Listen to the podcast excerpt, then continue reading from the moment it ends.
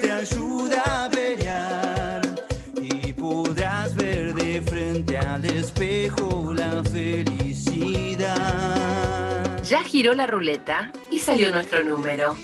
Arrancamos con el Juego No Termina. Juego No Termina. El programa de la Asociación de Lucha contra la Esclerosis Múltiple. Vas a dar la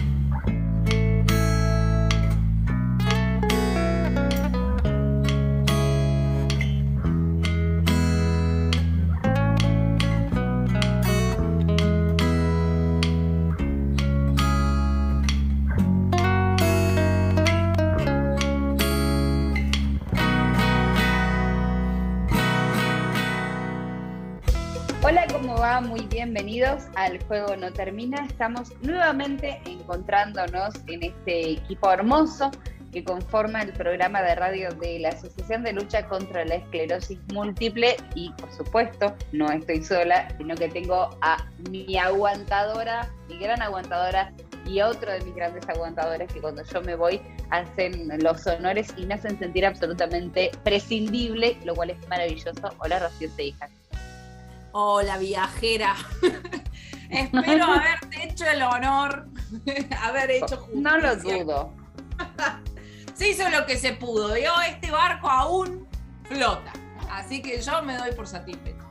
Bienvenida. Estoy segura, estoy segura de que estuviste maravillosa y seguramente Aldo lo va a corroborar. Estuvieron fantásticos, ¿no, Aldo? Ya pasa un buen día. Igual te extraño. Gracias, yo también extrañé, extrañé este espacio, extrañé a los compañeros. de- es, un, es un lugar donde nos encontramos y donde nos sentimos tan bien, nos divertimos tanto y compartimos cosas tan lindas que la verdad este, es un gran tesoro encontrarse aquí en el juego No Termina.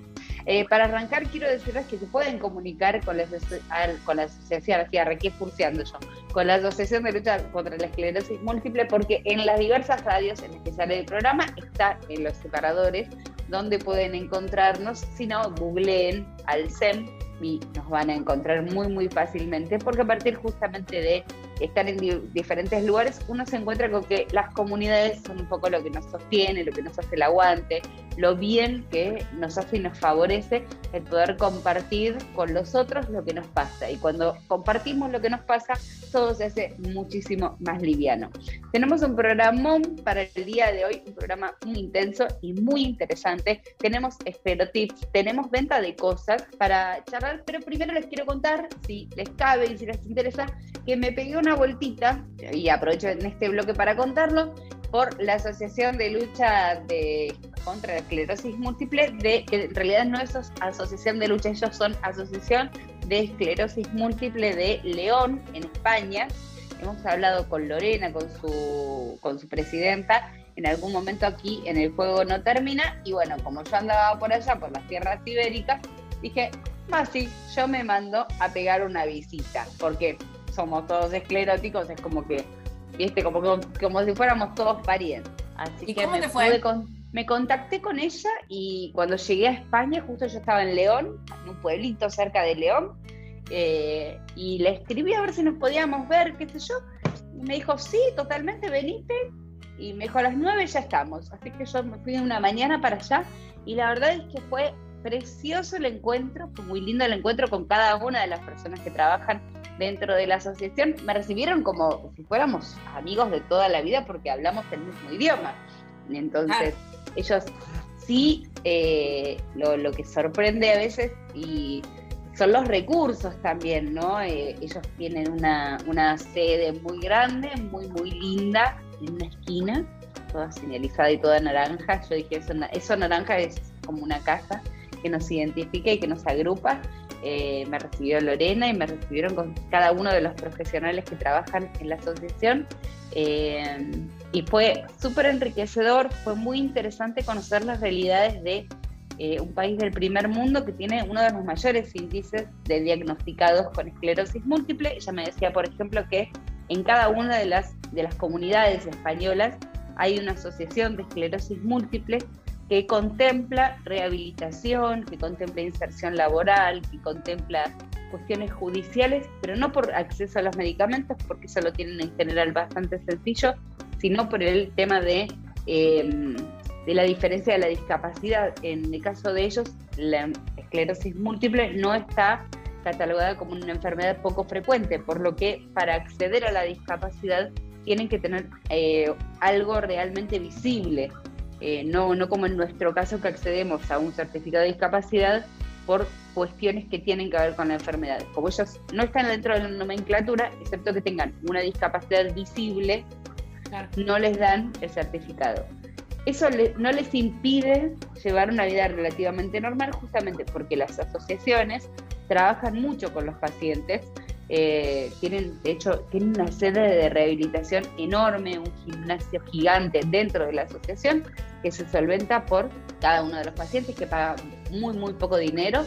Eh, algunos laboratorios, que esos son un poco los SOTAS allá, eh, y algo del Estado, pero más que nada son los pacientes que se, se, nuclean en estas asociaciones, porque son muchos pacientes, y pueden solventar, bueno, un edificio, los profesionales, los nexos con los profesionales.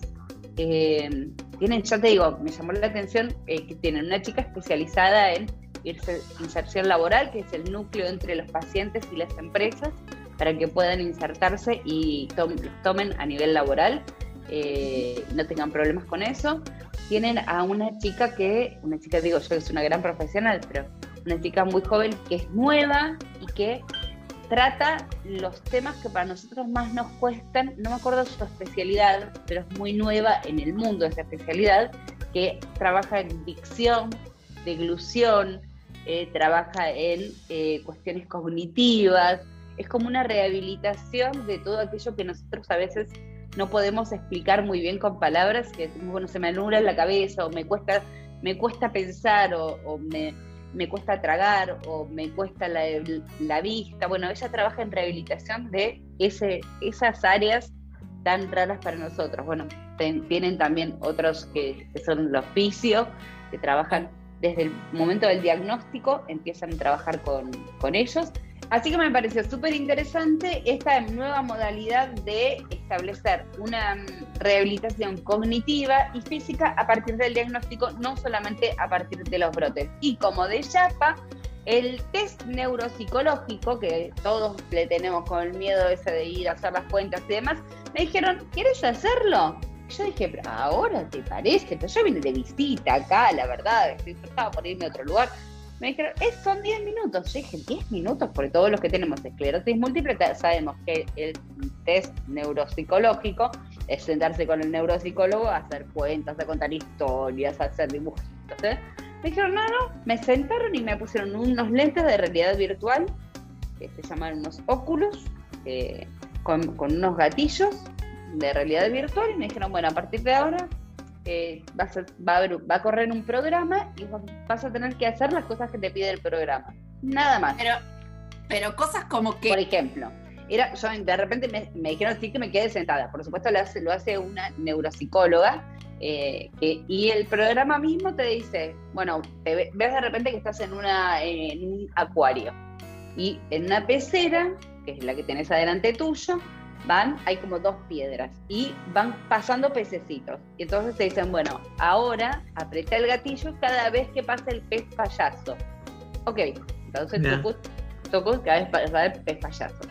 Dice, bueno, ahora te vamos a decir palabras, pero vos seguís apretando solamente cuando pasa el pez payaso. Ok, entonces te dicen otros peces, otras palabras. Bueno, ahora después te, te, vamos a decir tal, pez eh, payaso pero no, pero vas a tener que apretar solamente cuando pase un tiburón.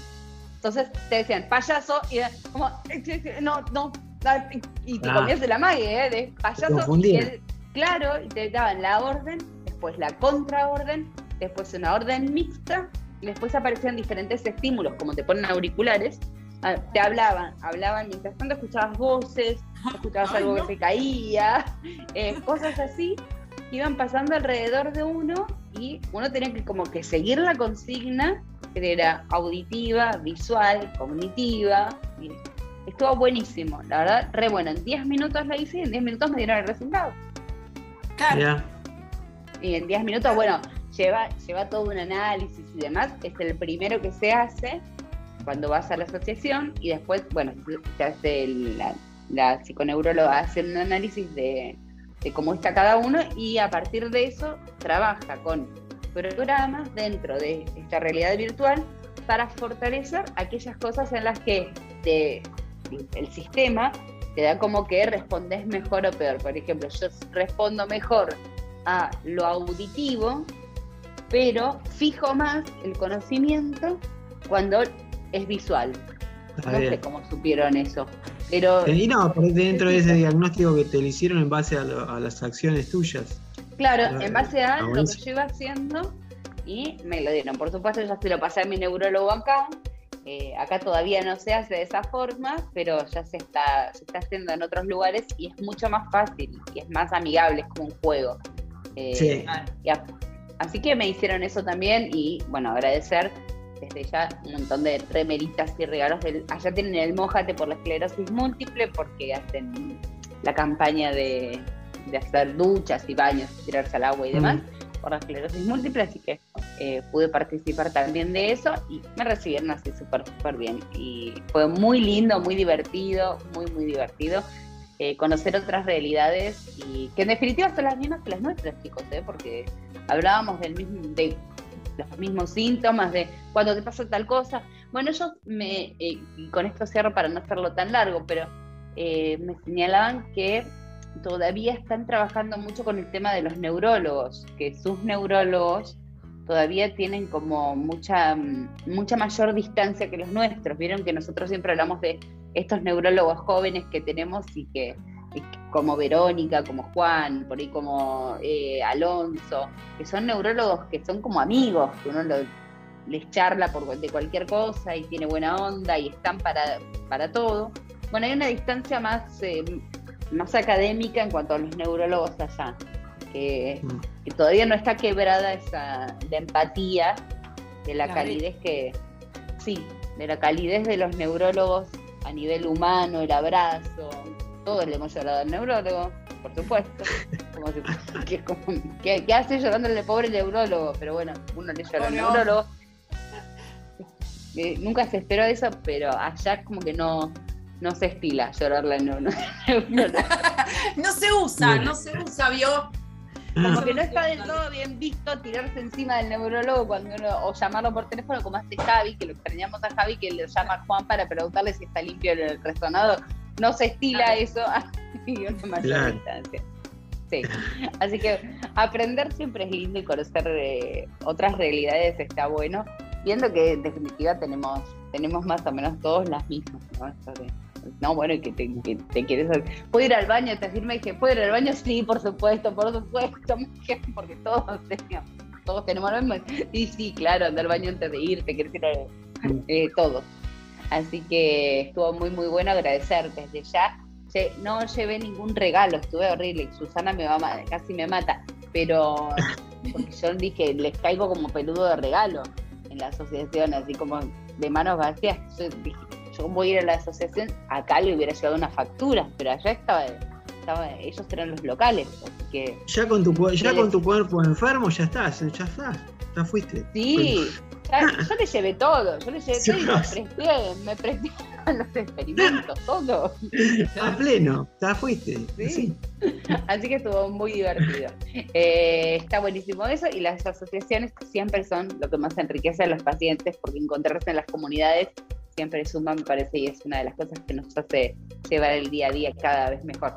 ¿Les parece si seguimos con el juego no termina? Tenemos esclerotips tenemos cosas muy, muy lindas para compartir, así que quédense con nosotros porque esta recién empieza.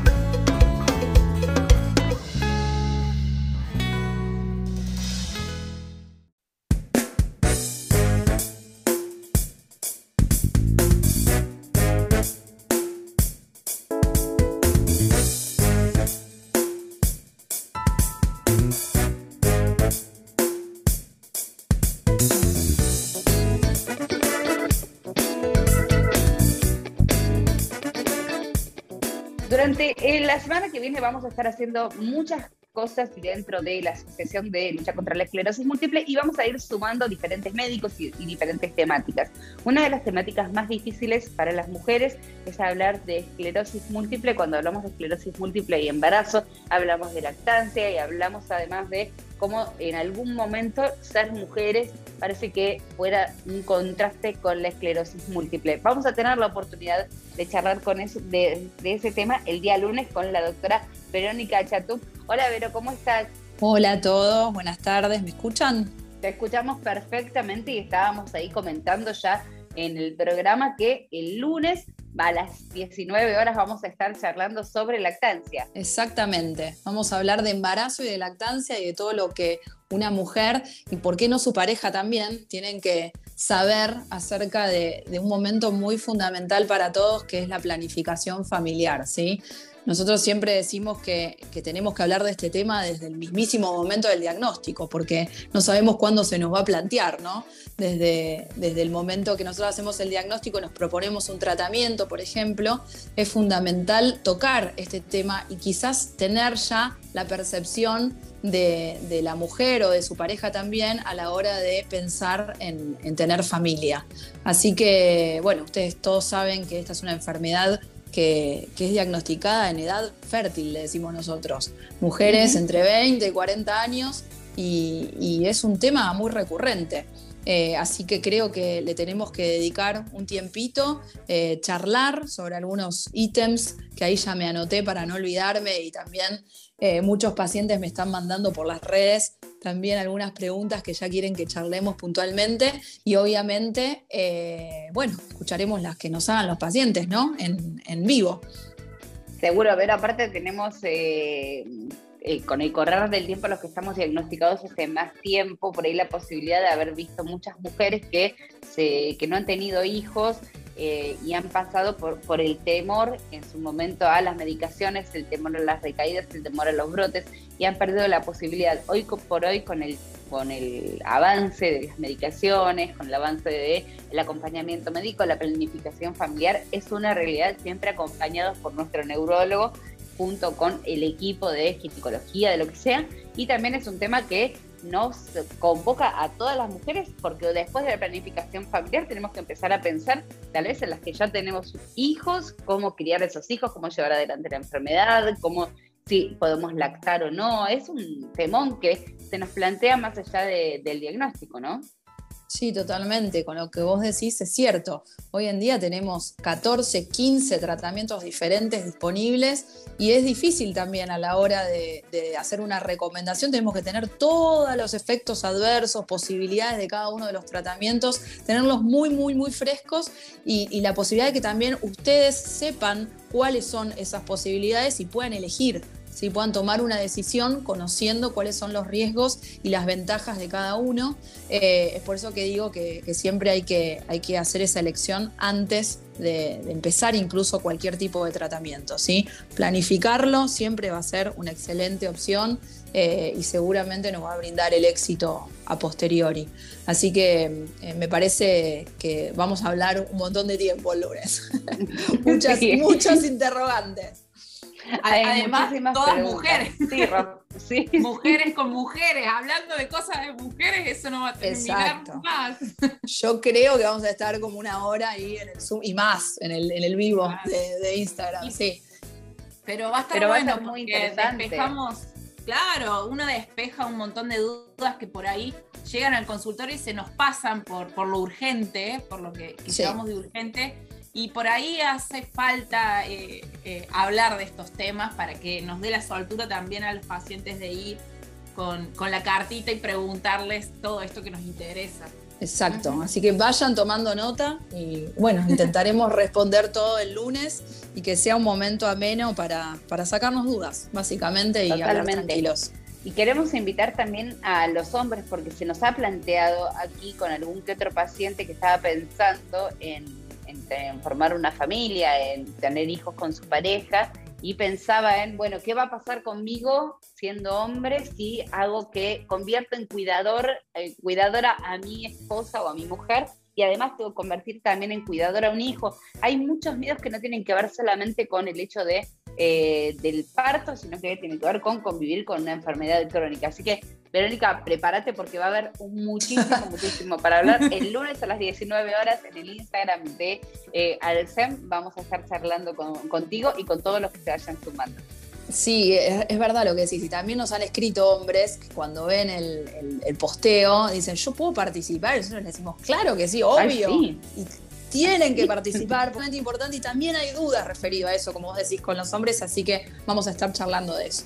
Sí, sí, totalmente. A no, tener miedos y los estamos esperando el lunes a las 19 horas. Gracias, Verónica. Estás en consultorio, así que a seguir atendiendo, no te interrumpimos más o le robamos no, no hay problema. de consultorio y nos escapamos.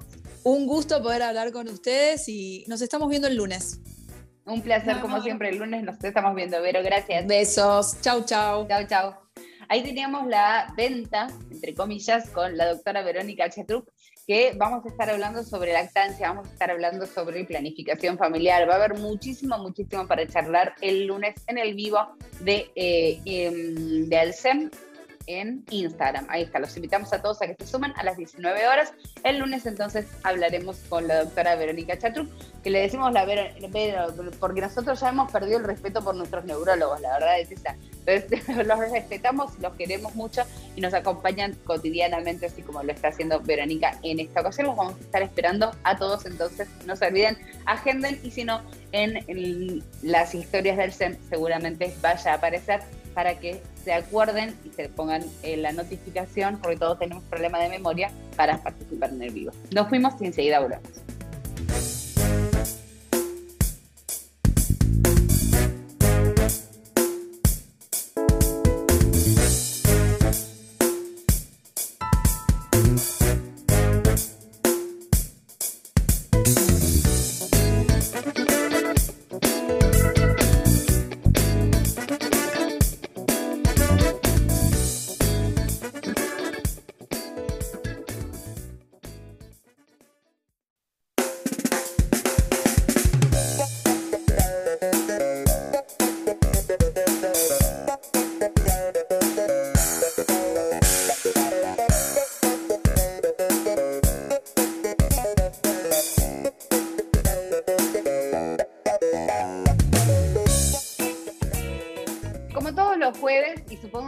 La reina de los esclerotics los habrá llevado mejor que nadie. Esta vez voy a ceder nuevamente su lugar para que se luzca como siempre. Rocío, los, ¿cómo estuvieron durante esta semana? estuvieron bravos.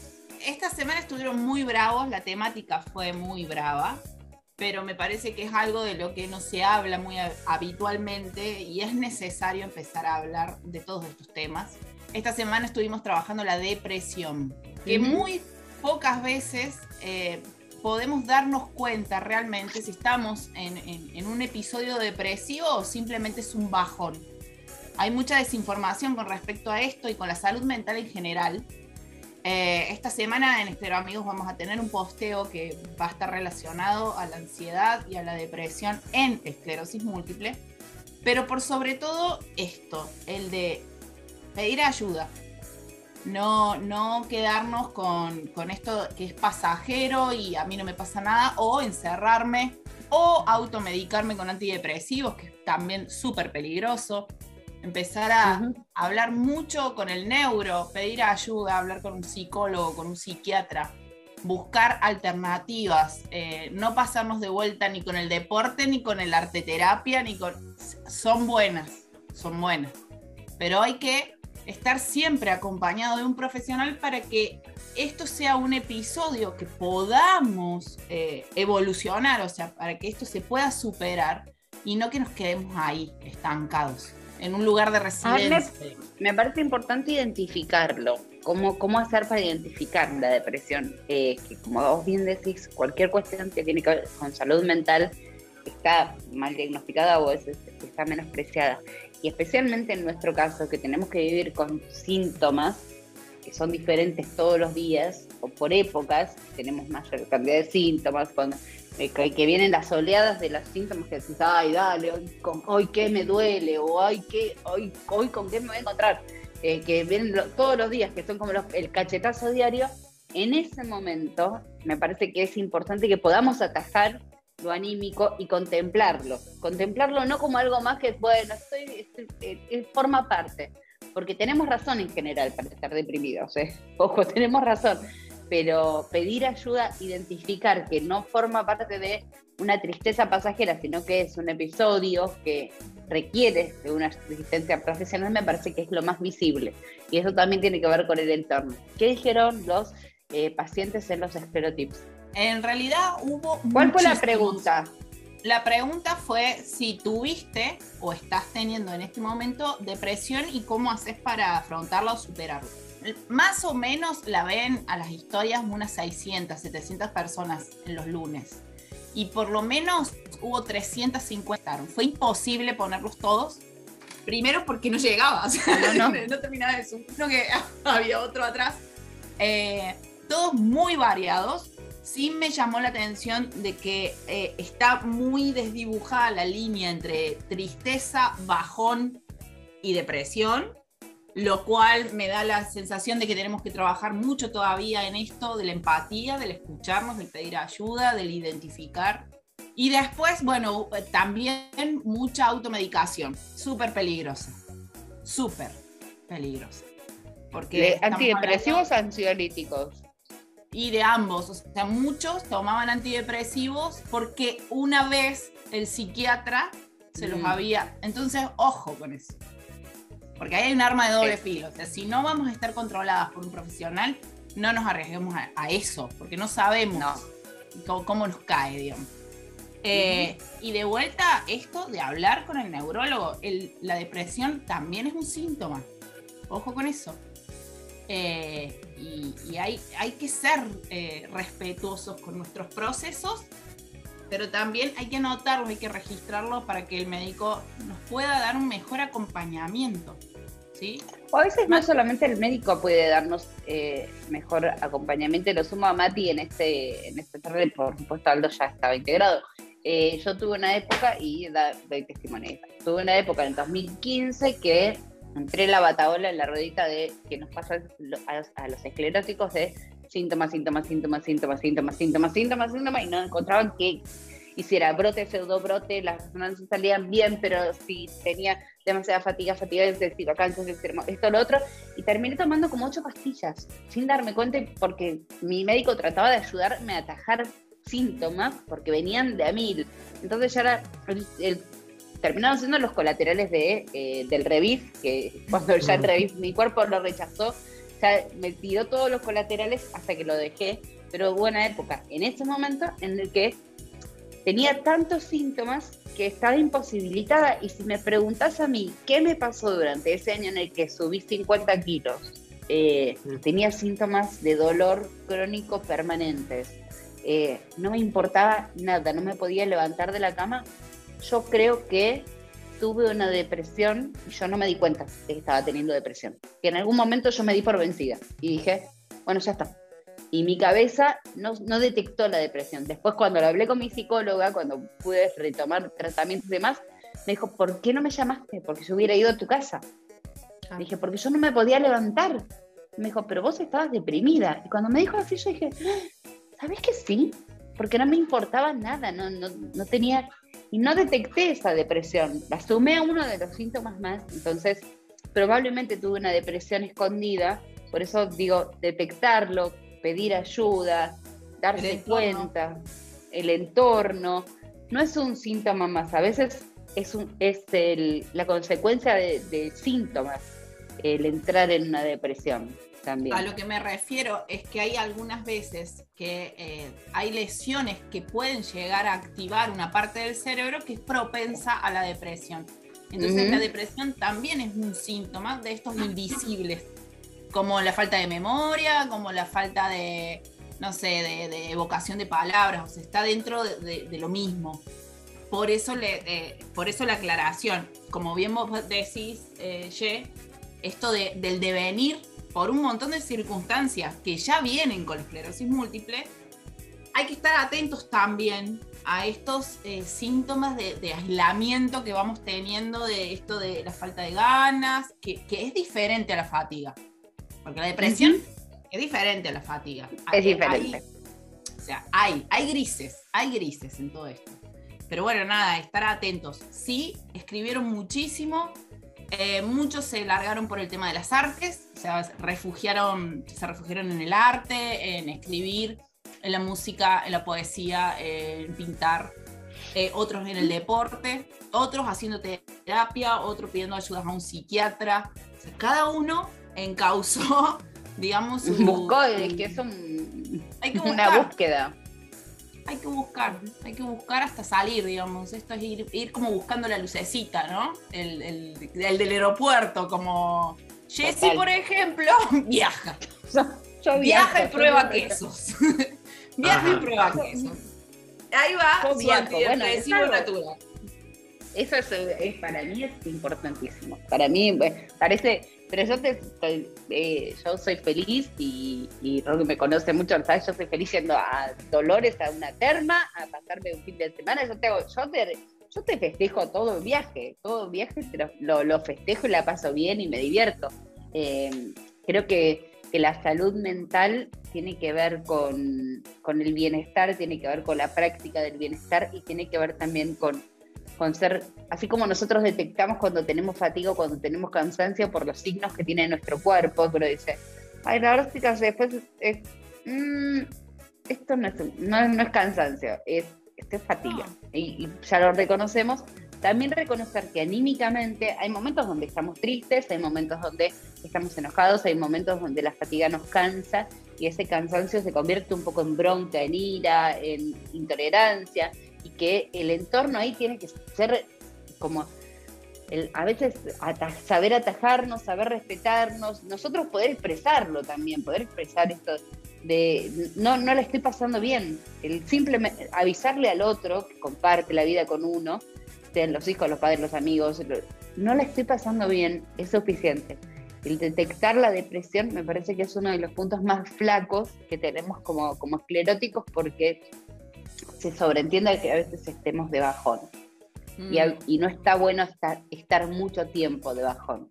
Hay que permitirse los estados, pero cuando ese bajón nos paraliza, nos entristece mucho, no nos deja disfrutar de cosas y hay síntomas que, que, tenemos como de alerta, me parece que ahí es cuando ya no estamos hablando de una tristeza natural porque tengo una enfermedad crónica, sino que hay que pedir ayuda y es súper importante el equipo interdisciplinario. Yo en un momento estaba, mi psicóloga hablaba con mi neurólogo y yo dije, en cualquier momento hablan con mi peluquero y ya está. Es como tengo todo cubierto, tengo la cabeza cubierta. el del Uber. claro, hablaban entre ellos, entre mi psicóloga y mi neurólogo para ver qué hacían con mi cabeza. Porque yo no, pues no dormía, por ejemplo. Entonces el, la, interdisciplina, el equipo interdisciplinario que se tiene que formar para trabajar con nosotros, que terminamos siendo como el centro de, de la epopeya, porque somos los que tenemos que únicamente tratar de expresar lo que nos pasa lo más claramente posible para que nos puedan ayudar. Eh, este, es muy importante, me parece que es muy, muy importante. Así que, ¿qué decías, Mati, vos que habías detectado en los, en los estereotipos? Que había detectado un montón. Igual le estaba pensando justo lo último que estabas hablando, que bueno, por algo es múltiples son las cosas que tienen que coordinarse. Mm muchas muchas de las cosas que, estaban ahí hablando eran un montón, pero estaba lleno el casillero de, los tips y qué hacían, y al final es una cuestión que al, que tiene esclerosis múltiple quiere también que le pregunten. Es cuestión de preguntarle también al, que tiene esclerosis múltiple cómo está y qué necesita y todo. Si bien calla bastante el que tiene esclerosis múltiple, también el, es preguntarle y el, que tiene esclerosis múltiple habla, cuenta y dice, por lo general. Y, eh, quiere decir las cosas, lo que le pasa. Por más que no se exprese bien y, el otro no lo pueda entender, pero por ahí, por ahí reflejaba eso, que impresionante la cantidad de, creo que en otros tips no hablaron tanto como ahí como mm. soluciones de cosas. Mira, que yo lo, he visto. Fue uno de los, creo que el mío uno de los estereotipos que más, que más. Ah, no, es que no entró el de mucha gente porque en, realidad. Por eso, si bien son.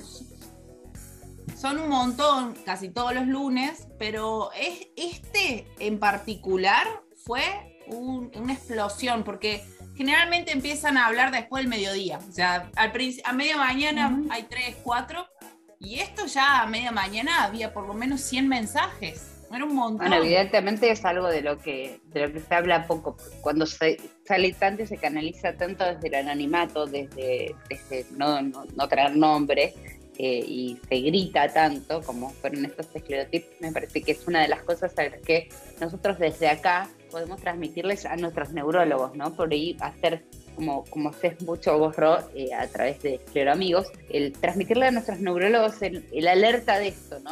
che, guarda porque hay mucha gente que no está hablando de esto. Mm. Porque si lo hablamos entre nosotros, que somos una comunidad eh, tan empática, tan, tan cordial, tan, tan cuidadosa, bueno, evidentemente por ahí es una alerta para, para que los neurólogos también le den un poco más de pelota a esta cuestión anímica, de cómo estamos de ánimo y cuando alguien está entrando como en, una, en un pozo depresivo, una cuestión ya que no tiene que ver con eh, cómo estás, y acá ando.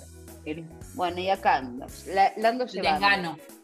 el desgano, el no tener demasiada, eh, no sé cómo definirlo, pero seguramente cada uno puede interpretar cuando, cuando el bajón ya no es solamente bajón, cuando el bajón paraliza, es, es una tristeza que es más profunda, es un desgano cuesta levantarse, cuesta, cuesta pelearla como nos toca un poco a veces eh, en algunos momentos de la enfermedad. Así que me parece que está bueno para sumarle a nuestros neurólogos un, algo copado para preguntar.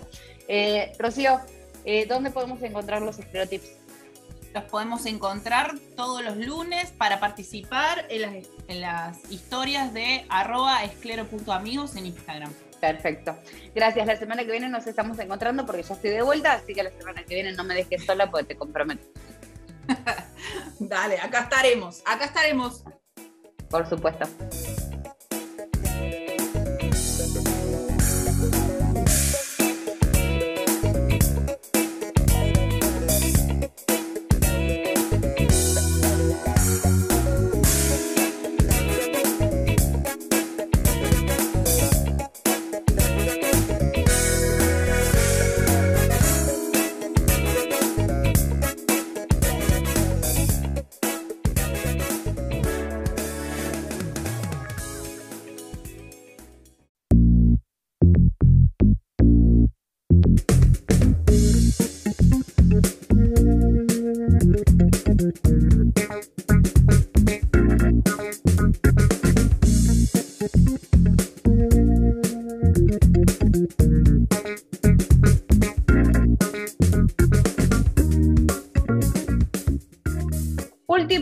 Bloque del juego no termina. Hemos tenido un programa bastante, bastante intenso. Pasamos un poco por todos lados y me parece que es una de las cosas más lindas que nos pasan aquí en el programa. Eh, le agradecemos a todas las radios que nos replican porque es muy valioso para nosotros que nuestra voz, nuestra palabra, nuestros testimonios, aquello que nos pasa, llegue a todos los que eh, les interesa, familiares, amigos, interesados, pacientes, lo que sea, llegue lo que nos pasa realmente y está siempre lindo y suma. Lo que les quiero recordar es que el lunes a las 7 de la tarde voy a estar charlando, vamos a estar charlando todos en realidad, con la Verónica, eh, con, la, con, la, con la Verónica, doctora, doctora, doctora Verónica Chatru, que vamos a estar hablando sobre eh, planificación familiar en el eh, Instagram de Alcem.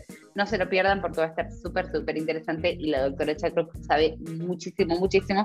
Así que el lunes a las 7 de la tarde los vamos a estar esperando. Por otro lado, arranca a partir del día de hoy a las 6 de la tarde un seminario de estilo de vida para personas con esclerosis múltiple en el Instagram de esclerosis múltiple también lo pueden encontrar para sumarse, calculo que es por Zoom si no me equivoco, porque los seminarios suelen hacerse por Zoom, ¿no? Aldo, vos que participas más de seminarios que yo, corregime.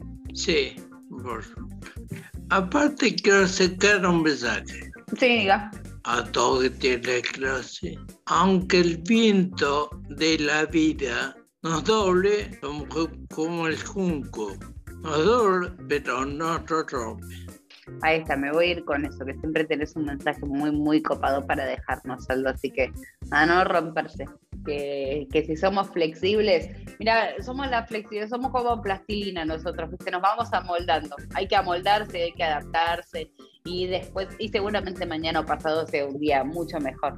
Eh, Mati, gracias por, gracias por estar también. El juego que viene te espero, pues si estás ahí y no tenés nada que hacer, la verdad es que está buenísimo que te sumes al programa, que tengamos diferentes pacientes que van contándonos cosas por acá. Así que bienvenido también. Mati, le mandamos un beso gigante a Javi, que no sé dónde está Javi, pero me estuvo persiguiendo durante todos los programas anteriores y, hoy no tengo a Javi, se escapó él, se habrá ido a él